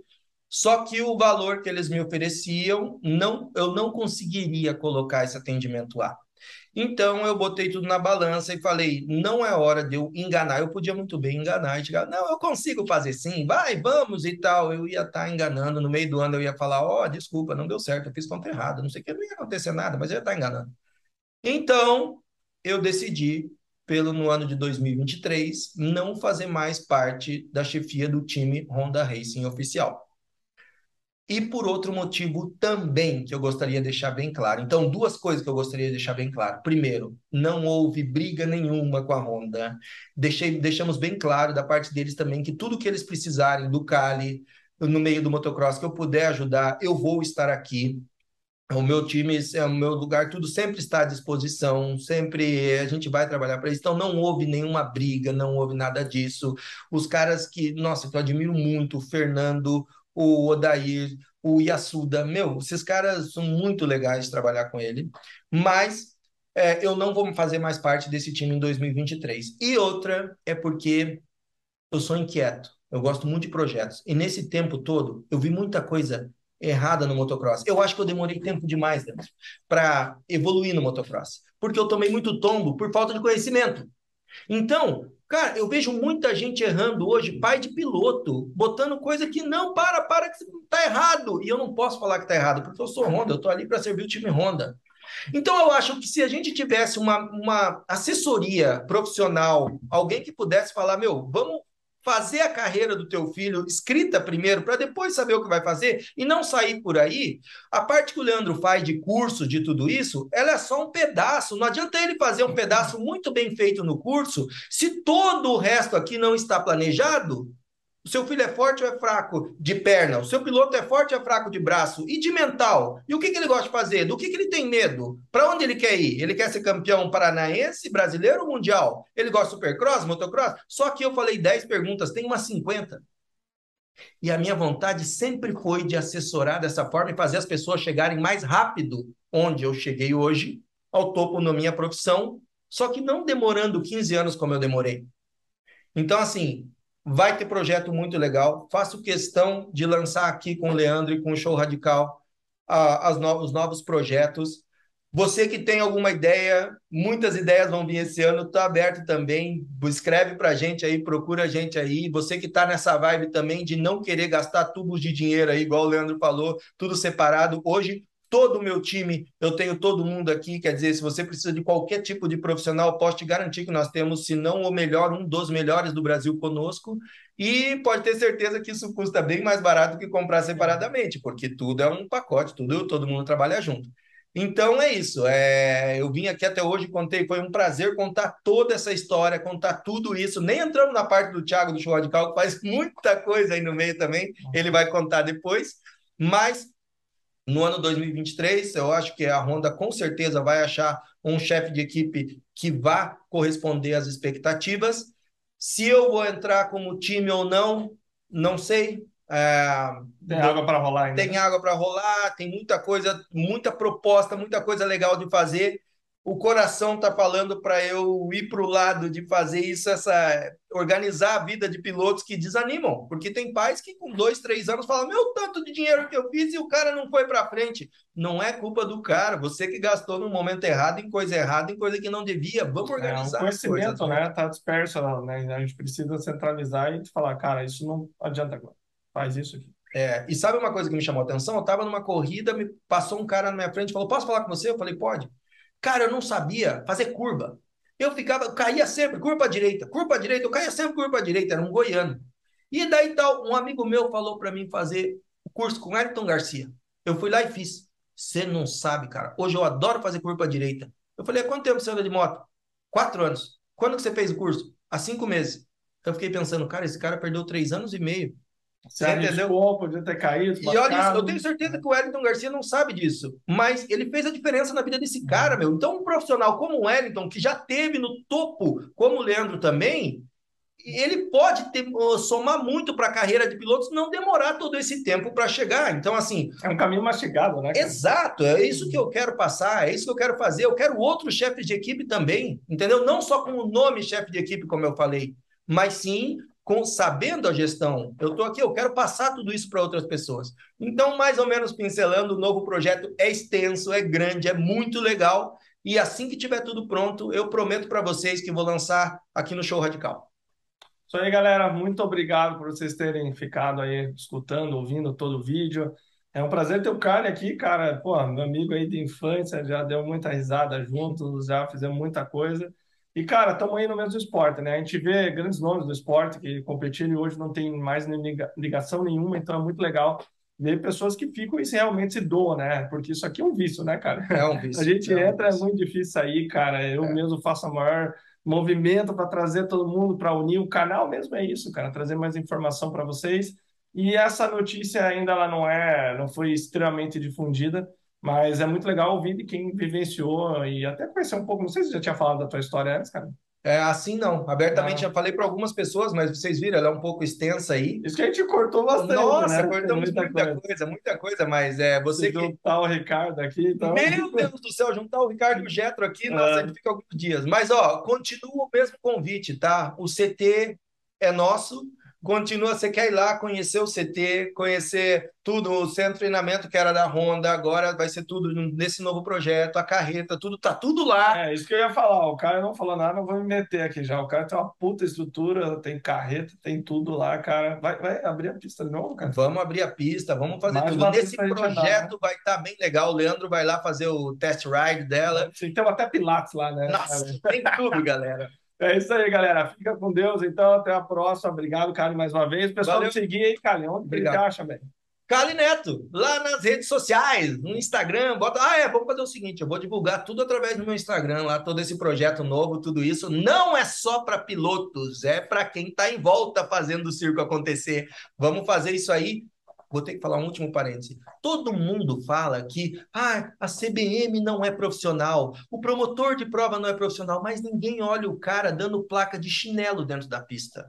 Quem tem que ser profissional somos nós que fazemos isso acontecer. Então, é essa base que vai ser do meu trabalho a partir de agora. Mas Vamos segura os detalhes, não conta, todos. não É conta. isso aí, tá bom. Não vou... É isso aí, galera. Valeu. Fica com Deus. Até Um mais. abraço, tudo de bom. na na.